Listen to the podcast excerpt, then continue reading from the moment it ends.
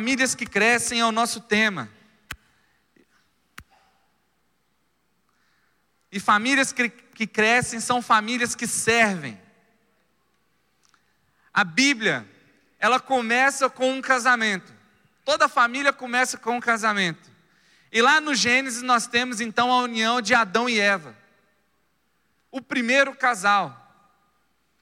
Só que lá em Apocalipse nós temos outro, outro casamento entre Jesus Cristo e a sua noiva, que é a igreja. Dessa forma, nós conseguimos compreender quão importante é essa instituição chamada família, casamento. O casamento é muito sério, é uma coisa muito séria, é criada por Deus de forma perfeita lá no jardim do Éden. Só que nós, como seres humanos, nós queremos dar o nosso jeitinho, nós queremos fazer do nosso jeito, e como aquele casal lá no jardim do Éden como eles erraram, nós também erramos. E como eles colheram a consequência dos seus atos, nós também colhemos as consequências dos nossos atos sobre a nossa família. Sabe, eu queria falar dessa união. Né, o casamento começa com uma aliança. Jesus, Deus, Ele faz uma aliança conosco, Ele nos ensina o que é uma aliança. É, todas as quinta-feiras aqui na igreja nós temos o CTM. E nós temos a classe de casais vencedores. Quem está fazendo a classe de casais vencedores? Amém. Tá legal, não tá, gente? Fazendo um merchan aqui. A próxima turma em outubro, tá? Então já prepare aí para se, se inscrever com a sua esposa. Mas voltando aqui, o casamento é uma coisa muito séria. A aliança que Deus nos ensina é uma aliança eterna é uma aliança eterna, diante de Deus e diante dos homens. Sabe, às vezes a gente quer dar nosso jeitinho, nós queremos fazer do nosso jeito. Não, vamos juntar os nossos trapos aqui e está valendo. Gente, não é assim. Deus, Ele quer algo verdadeiro. Ele quer que a gente viva a plenitude do amor dEle. Ele não quer uma família parcial. Ele quer uma família que ande em espírito e em verdade. Amém?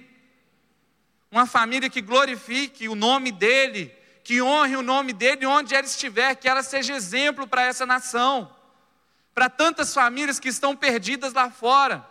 Nós também vivemos conflitos, mas Deus reina no nosso lar, e por essa aliança, que é eterna, nós perseveramos. Né? Dietrich Bonhoeffer vai dizer assim: não é o seu amor que sustenta o casamento, mas de agora em diante é o casamento que sustenta o amor, porque o amor é eterno. O casamento é eterno. E o amor é uma escolha que nós fazemos todos os dias. Se nós compreendemos que o nosso casamento é eterno, se nós estamos caminhando em verdade diante dos homens, fazendo a nossa cerimônia civil e diante de Deus, fazendo a nossa cerimônia religiosa, se nós temos essa compreensão dessa união que é eterna, independente do problema, nós iremos resolvê-los. Nós escolheremos, apesar dos defeitos do outro, nós escolheremos amá-lo. Sabe, eu vou confessar um pecado para vocês. Lá em casa, né, quando eu conheci a Cíntia, ela me chamava de lindo, lindo para cá, lindo para lá, e eu gostava demais. Ela parou depois que a gente casou, mas eu gostava. Mas assim, eu lembro de uma conversa que a gente teve. Foi assim: Daniel, me fala seus defeitos. E a gente não gosta de falar dos nossos defeitos. Não sei se tem alguém que gosta, mas eu não gosto. Eu falei, ah, não sei, tem que pensar aqui, eu não sei direito, talvez, não, não sei, não consigo falar. Não, porque eu ainda não percebi assim, ainda não. Eu falei, fala você dos meus defeitos. Ah, eu não sei. Aí eu falei assim: pergunta a minha mãe. Para minha mãe eu não tenho defeito. Só que hoje, se você fizer essa pergunta para a Cíntia, se ela estivesse anotando, ela já teria gastado muito papel e caneta. Mas todos os dias ela escolhe me perdoar. Todos os dias ela escolhe me amar. E eu escolho amá-la. Mesmo eu esquecendo o lixo, de descer com o lixo todos os dias, ela escolhe me perdoar e me amar. Né? E eu, assim, é o meu desafio esse ano vencer esse problema, não esquecer do lixo. E eu já compartilhei isso com os meninos da classe aqui, casais vencedores. Até o final do ano eu vou vencer. Amém? Orem por mim.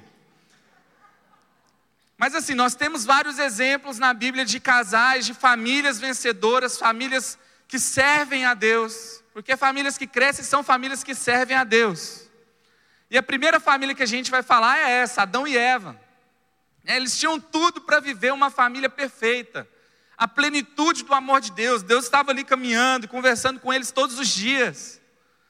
Era um casal criado na mão de Deus, com todos os detalhes, todas as perfeições. Estavam num lugar perfeito, viviam num ambiente perfeito, se relacionavam com Deus de uma forma perfeita, não precisavam de ninguém, falavam diretamente com Deus e Deus respondia. Mas aí eles fizeram uma escolha errada. Deus já havia orientado eles. E nós, como famílias, Deus, nós temos as orientações de Deus para nós. Deus orientou, não faz isso, não faz isso, não faz isso. O que eles fizeram? Pisaram na bola, cometeram um pecado. E o detalhe aqui, a gente vai perceber em outros exemplos de famílias que não honraram a Deus, é que quando a gente erra e quando a gente peca, isso não influencia e não prejudica só a nossa vida como família, prejudica todo o nosso lar. Seja o nosso cônjuge, sejam os nossos filhos, e a gente sabe o que aconteceu com os filhos de Adão e Eva o primeiro assassinato. Estavam ali os dois querendo agradar a quem? Quem que eles queriam? Caim e Abel. Queriam agradar a quem? A Deus. Mas o que, que aconteceu? Um ficou com inveja, o egoísmo, por causa do pecado, por causa do erro. E um irmão matou o outro. Já é tão difícil quando a gente perde, perde alguém próximo. Imagina dessa forma. Imagina um familiar tirar a vida de outro. Imagina a dor dessa família. Sabe? E é isso que o pecado faz. O pecado traz dor para a nossa família. O pecado traz sofrimento para o nosso lar. Mas não é isso que é a vontade de Deus para nós. A segunda família que eu quero destacar é a família de Acã. Nossa, pastor, mas quem é esse cara? Talvez você nem tenha escutado esse nome, é a primeira vez. Mas no Antigo Testamento, e eu convido você a ler o Antigo Testamento também, porque às vezes a gente fica focado só no Novo Testamento.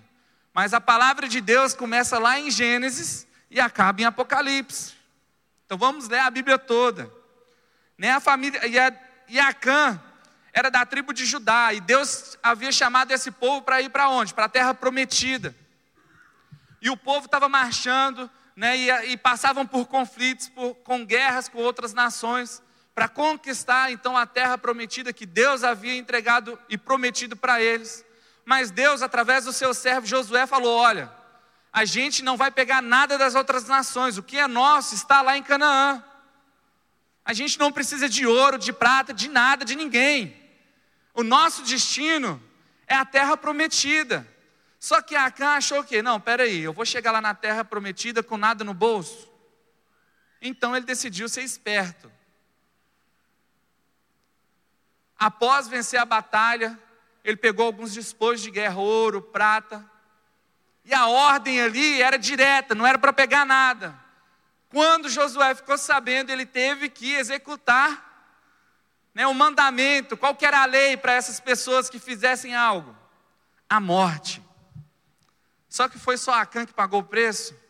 Não. Ele e sua família foram apedrejados até a morte. Nossa, pastor, que história cruel. Sabe o que é o ensinamento para a gente? O nosso pecado jamais vai prejudicar só a gente. Sabe, às vezes você faz uma escolha errada, mas tem pessoas ao seu redor que estão sofrendo por você, que estão tristes com a sua escolha. Hoje não é uma pena de morte, mas é como se fosse. Quantos pais Quantas famílias que estão aí destroçadas, sofrendo, porque filhos, porque pais fizeram escolha e vivem fazendo a escolha errada, todos os dias, sejam com drogas, né, seja se prostituindo, seja com bebidas, seja com qualquer vício, isso prejudica o seu lar. Isso impede a sua família de crescer na presença de Deus. É, essa, esses exemplos vêm mostrar para a gente isso, justamente isso, que tudo, todas as nossas escolhas influenciam para o bem ou para o mal na nossa família. A próxima família que eu quero destacar é a família de Zebedeu. E eu nem vou falar de Zebedeu, mas vou falar de Salomé, que era a esposa dele. E era irmã de Maria, mãe de Jesus. E ela tinha dois filhos que eram discípulos de Jesus. Dois filhos, Tiago e João. Só que assim, às vezes a gente quer, sabe, como pais, quem aqui é pai, levanta a mão.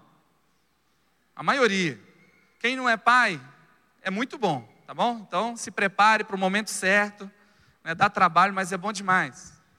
E assim, o pai e a mãe né, querem tudo, do bom e do melhor para a criança. Mas, pais, eu vou contar um segredo. Pelo menos comigo acontece isso. Você pode fazer tudo para o menino ou para a menina, para a criança, mas o menino bendito é filho da mãe mesmo.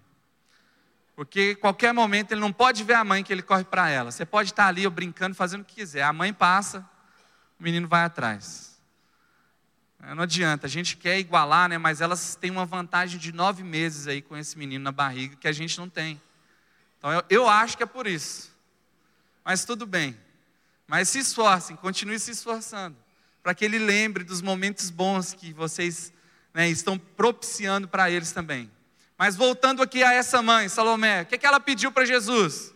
Jesus, quando né, o Senhor for para o céu né, e tal, tem os meus, meus filhos aqui, coloque eles na sua direita, do seu lado ali, que eles possam ter um cargo lá, né, na hierarquia lá no céu, lá, que eles possam né, ser chefes lá também. Eu acredito que nem eles esperavam isso e nem desejavam, porque no céu não tem hierarquia. Mas sabe o que isso ensina para nós, como família? O nosso egoísmo, sabe? Quantas vezes nós invertemos os valores? Quantas vezes os valores estão trocados dentro do nosso lar? Quantas vezes a gente fala alguma coisa para alguém dentro da nossa casa, e isso aqui não é uma palavra só para os pais, mas para os filhos também quando a gente aceita esse tipo de palavra, é uma orientação errada, equivocada dos nossos pais. Você quer ver? Por exemplo, nós temos o live aqui acontecendo todos os sábados. Cara, tá uma benção. Amém? Amém, live? Cara, tá bom demais. Manda a criança para cá, manda o jovem para cá, faz um esforço. Mas sabe o que, que acontece muitas vezes? Não, na minha adolescência, quando eu me converti, Cheguei na igreja e jogando bola com os meninos, aquilo ali fez a diferença para mim, porque quando a galerinha da, eu jogava bola com a galerinha da igreja, não tinha palavrão. E onde eu jogava, nos outros ambientes, era briga o tempo todo, um xingando o outro. E quando eu cheguei, aquilo me marcou. E aí eu decidi fazer parte dessa caminhada. E quando a gente decide fazer parte, a gente se entrega de corpo e alma. E foi isso que eu fiz. Então, desde adolescente na igreja, eu participava de tudo, eu me envolvia com tudo. E aí eu comecei a liderar os adolescentes. Quando eu me tornei jovem, comecei a liderar os jovens. E eu lembro muito bem que algumas vezes acontecia de o pai comprou uma chácara e falava assim: ah, não, esse final de semana a gente vai para a chácara, e levava o menino. E não chegava para o culto. Aí tinha o culto de jovens, tinha o negócio dos adolescentes e nada. Ah, não, vamos só no culto domingo à noite. Ah, não, um domingo sim, um domingo não. Beleza, tudo bem. Só que um dia, o filho dele não quis saber mais desse negócio. O filho dele não quis mais caminhar com Deus. E é uma escolha pessoal. Só que influenciado pelo pai, porque Deus não era prioridade para o pai. Sabe, qual que é o centro do nosso lar? Qual é a prioridade do nosso lar? Quantas vezes a gente deixa de participar de alguma coisa por causa de um aniversário, de uma festa, não, é só dessa vez. Mas é uma vez, beleza, se fosse uma vez mesmo. Mas depois vai, né, vai se tornando comum. o que é mais importante na nossa vida, que é o reino de Deus e a vontade de Deus se torna secundário. E aí está o problema. Sabe, eu não estou falando que vocês não podem fazer outras coisas, mas isso não, é, não tem que ser prioridade na sua vida. Deus tem que ser prioridade. Deus tem que ser o centro da nossa vida, do nosso lar, da nossa família. E aí aquele pai depois me procurou, Daniel, eu não sei o que fazer. Nem eu. Eu também não sei o que fazer. Porque ele aprendeu com você que isso não é prioridade. Sabe, você pode sair com o seu filho, você pode viajar, você pode tirar férias, pode ir na Disney. Cara, mas Deus tem que ser prioridade. Deus tem que ser o centro. Isso tem que ser perceptível para todas as pessoas. Por isso que essa palavra não é somente para os pais. Porque você tem que ser a luz dentro da sua casa. Talvez os seus pais não são convertidos, não conhecem a Jesus Cristo. E Deus quer usar a sua vida para isso. Eu não sei quais são as crises que você vive, mas Deus tem que ser o centro. Deus tem que reinar na sua vida. E só assim nós teremos vidas e famílias transformadas e rendidas diante de Deus. Amém? Exemplos de, de famílias que servem a Deus. O homem justo leva uma vida íntegra. Como são felizes os seus filhos. O interessante nesse texto é que o homem justo leva uma vida íntegra. E por ele ser íntegro, os seus filhos são felizes. Sabe, a, a nossa responsabilidade né, em colocar Deus como o centro, Deus como o rei. Né, e todas as pessoas, o nosso lar vai ser um lar de bênção, um lar de felicidade, um lar de paz. Sabe, a gente tem os nossos momentos de crise. Mas como Dietrich Bonhoeffer disse, né, o casamento vai vencer tudo isso, porque ele é eterno. E aí por isso nós iremos ter oportunidade de viver o amor até nos momentos de crise. Até nos momentos que a gente está emburrado, um com o outro. Lá em casa quem fica emburrado sou eu, eu que sou emburrado. A Cintia é tranquila. Sabe, a gente discute alguma coisa ali, eu tenho meu time né? Não vem, não chega perto não. Vou superando. Mas todos os dias antes de dormir, a gente, amor, boa noite, já resolvemos, está tudo resolvido. Amanhã é um novo dia. Para mim, às vezes isso é difícil, sabe? Bate lá no meu ego, dói. Mas é isso que a gente aprende, é isso que a gente tem que viver, porque para que, que eu vou acumular problema para outro dia? Ela é a mulher da minha vida e a gente fez um compromisso eterno. Então eu tenho que resolver isso o mais rápido possível. Eu estou perdendo momentos de paz com ela. A paz tem que reinar no nosso lar, amém? Essa é a vontade de Deus. Que você seja um homem, uma mulher íntegra. E assim todos no seu lar vão ser felizes. Ensina a criança no caminho em que deve andar. E ainda que for velho, não se, não se desviará dele. Olha só, ensina a criança no caminho. Você não, não está só apontando o caminho para a criança, você está ao lado dela, você também está no caminho. A criança está do seu lado e você de mãos dadas. Muitas vezes nós interpretamos esse texto de forma equivocada. Sabe, já viu aquela família que fala assim: não, eu, quero que meu filho vá para a igreja, mas nunca vai? Ela acha que está apontando o caminho para a criança, mas não é assim que funciona. O melhor ensino é o exemplo.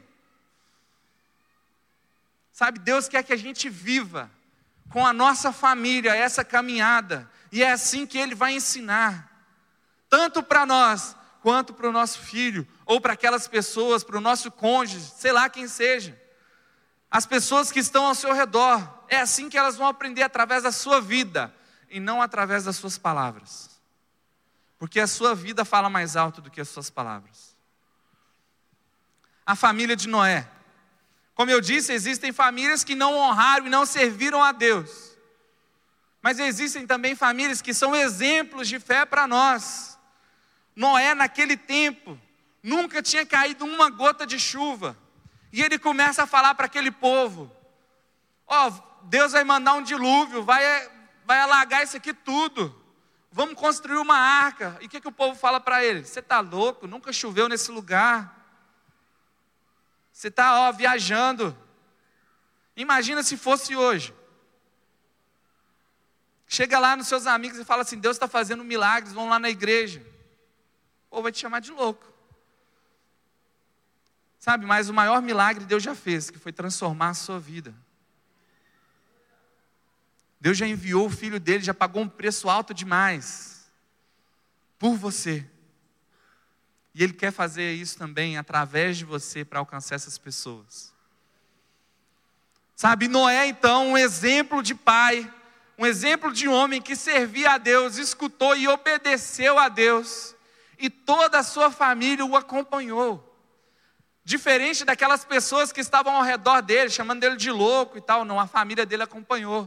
Os filhos, as noras, e todos foram salvos do dilúvio. Um exemplo de homem, um exemplo de família que obedeceu a Deus, que serviu a Deus, o destaque na vida de Noé era a fé e a obediência. Que nossos lares sejam marcados pela fé em Deus e a obediência a Deus, a vontade de Deus.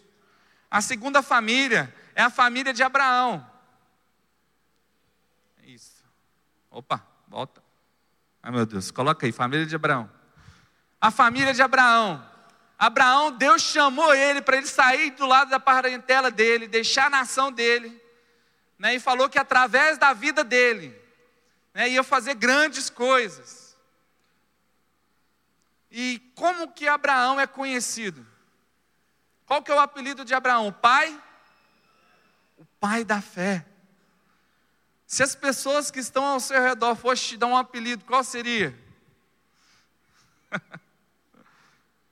Será que seria alguma coisa relacionada à sua fé? Talvez não, né? Muito difícil. Mas vamos jogar a culpa para eles e não em nós. É porque hoje o pessoal é muito zoeira, né? Coloca um tanto de apelido na gente. Faz meme aí. Eu estou anotando o nome dos meninos no live, tem feito no meme dos pastores. Né? Mas a família de Abraão, um homem, um exemplo de fé, porque todos os momentos que Deus o desafiou, ele creu em Deus. Em primeiro lugar, ele colocou a vontade de Deus, né? até sobre a família dele. Sabe, muitas vezes a gente acha assim: ah, o primeiro ministério é a família, é verdade. Mas em primeiro lugar é Deus. E às vezes a gente não entende isso. Não, o primeiro ministério é a família. Mas aí você vai, faz todas as coisas para a família, e para Deus, Deus está em segundo lugar. Aí Deus não, não faz aquilo que Ele quer fazer através de você na sua família, porque Ele deixou de ser prioridade, deixou de ser o centro, e aí a gente não vai crescer na presença dEle. Sabe, Abraão não. Deus deu um filho para ele, o filho da promessa. Só que Deus pediu o filho, o que, que ele fez? Entregou, ele ia entregar Isaac. Ele ia fazer o sacrifício, só que Deus fez o quê? Eu acredito, e muitos teólogos e estudiosos acreditam que o pensamento de Abraão era o quê? Que quando chegasse o momento do sacrifício, mesmo que ele sacrificasse o filho dele, Deus iria reviver o filho dele. Mas não, Deus enviou a oferta, o sacrifício não seria o filho dele, mas ele levou até o fim. Ele teve fé, ele acreditou, ele creu em Deus de verdade não só parcialmente, não, Deus, controla essa parte da minha vida, mas isso aqui eu não quero. Abraão serviu de forma integral, integrou a sua vida de verdade para Deus. E só assim, e por isso, ele foi reconhecido pela fé em Deus. Será que você é reconhecido por sua fé em Deus? Ou será que quando vem uma turbulência, uma dificuldade, você é abalado e derrubado? e já começa, já abre mão da sua fé e não está nem aí, porque os problemas chegaram e eles parecem muito maiores do que Deus. E você começa a exigir de Deus algumas coisas, porque isso está acontecendo comigo. E você acha que tem direito. Cara, não existe nada maior, nenhum problema maior, nenhum pecado maior do que aquele sofrimento, do que aquele preço que foi pago. Não existe. Sabe? o nosso sofrimento perto da cruz não é nada. Porque por causa da cruz, apesar do nosso sofrimento, nós temos acesso à salvação de Deus. Por causa da cruz, nós vivemos os problemas, mas nós superamos os problemas, porque Ele está conosco, Ele está vivo, Ele venceu a morte. Nós temos que entender essa palavra, nós temos que compreender o que Deus espera de nós, como família. E assim a gente vai crescer e Deus tem coisas extraordinárias para fazer em você e através de você, através do seu lar. A próxima família que eu quero falar é a família de Jacó, um homem pecador como nós, mas que batalhou por sua esposa.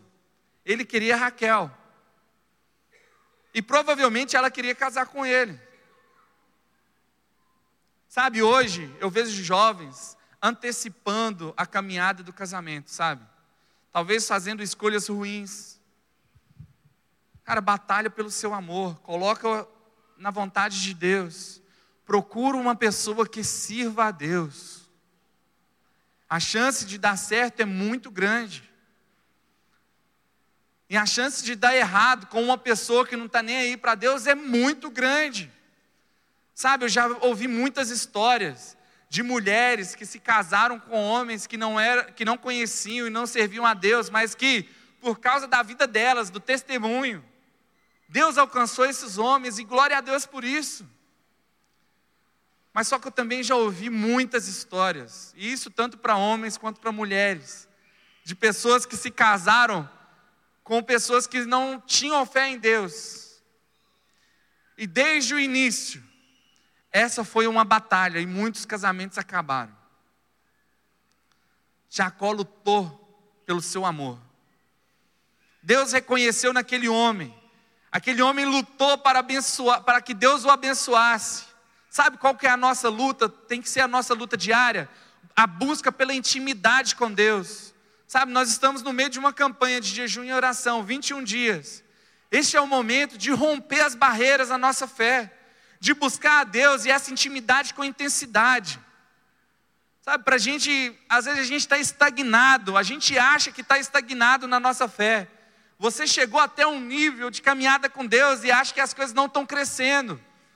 Só que eu tenho, dizido, eu tenho dito a seguinte coisa: que ou você cresce na fé, ou você decresce na fé.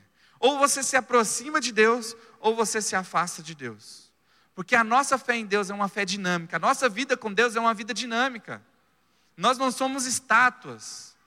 A nossa caminhada é para avançar, é para crescer todos os dias. E Deus quer isso para você. Deus quer fazer e tem muito mais para fazer em você e através de você. Qual é a dificuldade? Deus reconheceu o sacrifício e a luta de Jacó e mudou o nome dele. Qual foi o nome dele? Is? Israel. As doze tribos começaram pelos filhos dele. Deus reconheceu e honrou a vida dele. Isso não quer dizer, e se vocês estudarem aí um pouco né, a vida dele, vocês vão ver que era uma família complicada. Mas Deus honrou o compromisso de Jacó. A outra família uma mulher, eu quero falar de Isabel, a mãe de João Batista. O anjo visitou, essa mulher era uma mulher que não podia ter filho, né, não tinha filho. O anjo visitou e concedeu essa bênção para ela. Sabe o que ela fez? Ela consagrou o filho dela para Deus. Sabe, nós como pais, a gente fica pensando no futuro dos nossos filhos e a gente quer o melhor. Não é? Não, eu quero que meu filho seja médico. Eu quero que meu filho seja engenheiro. Mas quantos aqui se colocaram de joelho e falou: Deus, eu quero que meu filho seja missionário lá no Afeganistão. Eu quero que meu filho seja pastor. É difícil, não é? Você não tem que escolher para o seu filho a profissão dele. Você tem que orientá-lo na fé com Deus. Ela consagrou a vida do filho para Deus. E ele foi aquele homem, João Batista foi aquele homem que antecedeu Jesus, que preparou o caminho para ele. Olha que bênção! Ele preparou o caminho para Jesus. Ele batizou Jesus Cristo. Ele foi martirizado, sim. Mas ele foi dedicado por sua mãe, uma mulher de fé. E se você buscar na Bíblia, ela é reconhecida como uma mulher de fé. E a outra mulher que eu quero falar dela é Maria, e destacar a submissão dela. Lá em Lucas, no capítulo 1, no verso 38, diz assim: Maria respondeu: Sou serva do Senhor, que aconteça comigo conforme a tua palavra. Então o anjo a deixou. O que, que aconteceu aqui nesse momento? Maria estava prometida em casamento para José. Então o anjo do Senhor veio e visitou, falou: Olha, você vai ter um filho do Senhor. Você vai receber no seu ventre aquele que é o Messias, aquele que é Cristo. Só que ela não era casada. Hoje, quando uma menina fica grávida fora do casamento, como as pessoas olham para ela? Assim? Mais ou menos, né? Imagina naquele tempo, naquela cultura. Só que o anjo visitou ela e também visitou José. E a palavra dela é o seguinte: sou serva do Senhor. Se essa é a sua vontade, que seja feito conforme a tua palavra. Ela decidiu, ela escolheu que apesar de qualquer coisa que acontecesse com ela, ela corria risco de ser apedrejada. Ela decidiu confiar em Deus e ser submissa à vontade de Deus. E José decidiu pagar o preço por isso. Ele decidiu ouvir a Deus também e aceitar a vontade de Deus. E ele foi pai de Jesus. Ele foi o pai de Jesus aqui nesse tempo, nesse planeta, naquele contexto. E era tão, é tão interessante essa relação de José com Jesus, né? não tem tantos detalhes, mas os os pequenos detalhes é que fazem a diferença. Qual que era a profissão de Jesus? Ele estava seguindo o exemplo de quem? De José. Seguindo o exemplo de José, praticando a profissão do pai dele. E eles entendiam, tanto José quanto Maria, que a missão de Jesus era muito maior, mas decidiram sim servir a Deus e aceitar a vontade de Deus. Sabe? Família é algo complicado. Família é onde a gente vive as maiores emoções, as maiores tristezas e as maiores alegrias, as maiores decepções. Mas é o lugar onde a gente tem a oportunidade de amar de forma que a gente não vai amar mais ninguém. Porque Jesus ensina isso para a gente. Porque quando Deus envia o seu filho e ele morre naquela cruz e nos torna uma só família, por adoção. Ele escolheu você para ser filho dele. E demonstra o amor dele para conosco quando o filho dele é crucificado e morto e ressuscita. Sabe, nós podemos viver essa plenitude do amor de Deus dentro dos nossos lares. É isso que Deus quer, isso que Deus espera de você como pai, como mãe, como filho. Sabe, seja o exemplo, seja o canal de bênção dentro do seu lar. Coloque-se de joelho pelo seu cônjuge, coloque-se de joelho pelos seus pais, pelos seus parentes. Honre a Deus através da sua vida. E Deus vai usar a sua vida como um canal de transformação dentro da sua casa. Sabe, não existe conflito, não existe problema, não existe tribulação maior do que o amor de Deus por você. E Ele quer transformar o seu lar e Ele quer usar a sua vida. Como filho do homem, que não veio para ser servido, mas para servir e dar a sua vida em resgate de muitos. Esse é o nosso chamado como família. Para viver como filho do homem, para servir o próximo, sem olhar quem é o próximo, e dar a nossa vida pelo outro. E talvez o outro é o seu marido, Talvez o outro seja a sua esposa. Talvez o outro sejam as pessoas com quem você mora. Mas o seu chamado é para servir a todos. Porque famílias que crescem são famílias que servem a Deus. Como eu disse, Deus ele quer que a gente viva a plenitude do amor dele. Lá em João 10:10 10, eu vim para que tenham vida e a tenham em abundância. Eu vou chamar a banda, a banda já pode subir aqui. Eu queria que você abaixasse a cabeça agora. Coloque diante de Deus todos os seus conflitos, todos os seus problemas na sua família. Oh Deus, eu quero regularizar a minha situação. Eu quero me casar. Eu quero casar no civil, eu quero casar no religioso. Eu quero viver para o Senhor e honrá-lo em espírito e em verdade, tanto diante dos homens quanto diante do Senhor. Oh Deus, o Senhor sabe os conflitos e as batalhas que eu tenho vivido dentro do meu lar. Às vezes eu tenho ensinado o que é errado para o meu filho.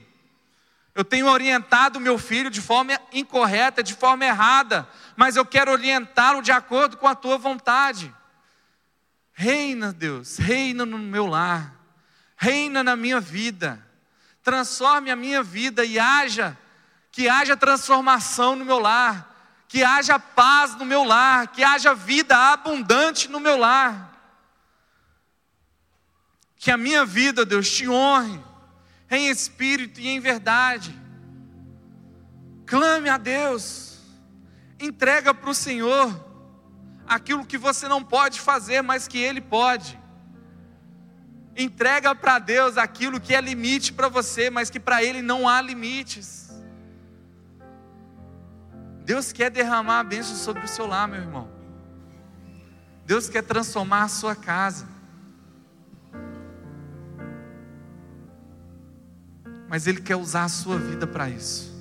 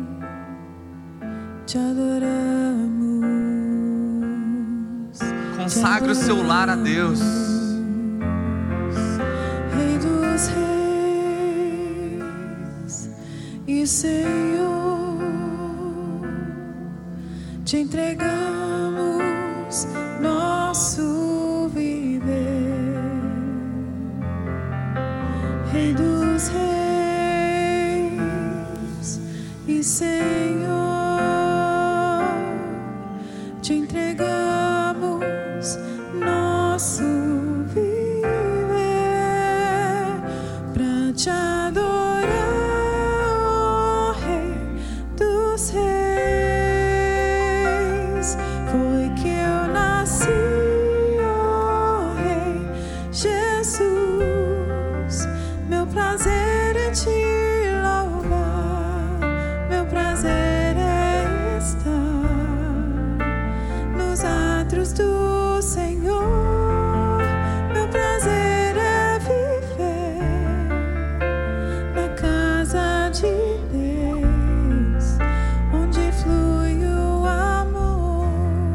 Quero fazer um convite, um desafio a você que quer honrar a Deus, que quer consagrar a sua família, a vir aqui na frente, a gente vai orar junto, como família, como a família da Bethesda. Se você tem passado por algum conflito no seu lar, se você quer colocar a sua vida diante de Deus e colocá-lo como centro né, da sua vida, do seu lar, da sua família, vem aqui na frente agora. A gente vai orar. A gente vai clamar a Deus para que Ele reine na sua casa. E Ele quer usar a sua vida para isso. Pode vir, vem aqui à frente. Consagre a sua família para Deus. Coloque diante de Deus todas as dificuldades e conflitos que você tem vivido. Que o seu casamento seja um casamento realizado por Deus e para a glória e honra do nome dEle que diante de Deus você viva a plenitude da vontade dEle no seu lar, na sua casa.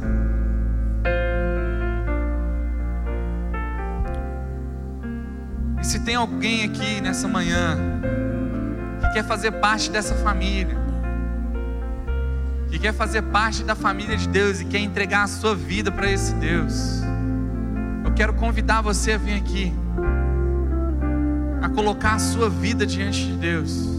Deus, restaura a minha vida. Eu quero aceitar o Senhor e quero que o Senhor reine no meu lar. Eu quero fazer parte dessa família. E essa família quer fazer parte da sua caminhada com Deus. Nós queremos honrar esse Deus com você nessa jornada. E no meio das suas dificuldades, você não vai estar sozinho.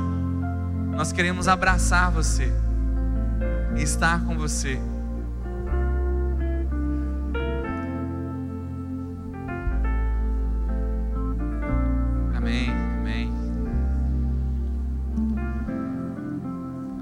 Clame a Deus, clame a Deus. Deus reina no meu lar, Deus. Eu quero honrá-lo. Eu quero fazer a tua vontade. Eu quero que o Senhor reine. Eu quero viver a tua vontade em espírito e em verdade, Senhor. Visita cada lar, cada família, Deus, que veio aqui à frente, que se colocou, Deus, e que quer colocar o Senhor como prioridade na vida deles. Muitas vezes, ó Deus, nós fazemos escolhas erradas, achando ser o certo, mas nós queremos viver a tua vontade acima de tudo. Nós queremos que o Senhor reine na nossa casa, transforma a nossa vida, que cada momento, Deus, a nossa relação, o meu casamento, os meus amigos, os meus filhos reconheçam em mim o Senhor, ó Deus, o teu amor. Nós queremos te honrar com as nossas palavras, com as nossas atitudes. Perdoa, Deus, porque muitas vezes o nosso egoísmo, Deus, tem superado, Deus, tem reinado sobre as nossas vidas, o nosso pecado, ó Deus. Mas nós queremos honrá-lo, Jesus. Visita cada lar, cada família, toca o Senhor os nossos corações. Toca, Senhor, nesses corações. Transforma essas vidas, ó Deus, que vidas sejam transformadas através de cada um deles, em nome de Jesus. Que podemos viver, ó Deus, o extraordinário do Senhor em nossos lares, em nossas relações. Obrigado, Jesus, por essa oportunidade. Obrigado, Jesus, pelo teu sacrifício naquela cruz. E nós tivemos a oportunidade de fazer parte da família do Senhor. Obrigado, Jesus, porque mesmo nós sendo pecadores e falhos, o Senhor demonstrou o teu amor por nós. Obrigado pelo teu amor, pela tua graça e a tua misericórdia derramada sobre nós todos os dias. Que a partir de hoje, ó Deus, o Senhor reine no nosso lar. Que a nossa vida, Deus, adore ao Senhor. Que a nossa palavra, que os nossos que as nossas escolhas, ó Deus, sejam escolhas direcionadas pelo teu Santo Espírito faça a tua vontade, reina em nós, ó Deus, e através de nós, que sejamos extensão do teu amor neste mundo, que a transformação aconteça e que eu possa fazer parte dessa transformação. Este é o nosso clamor, em nome de Jesus. Amém, amém e amém.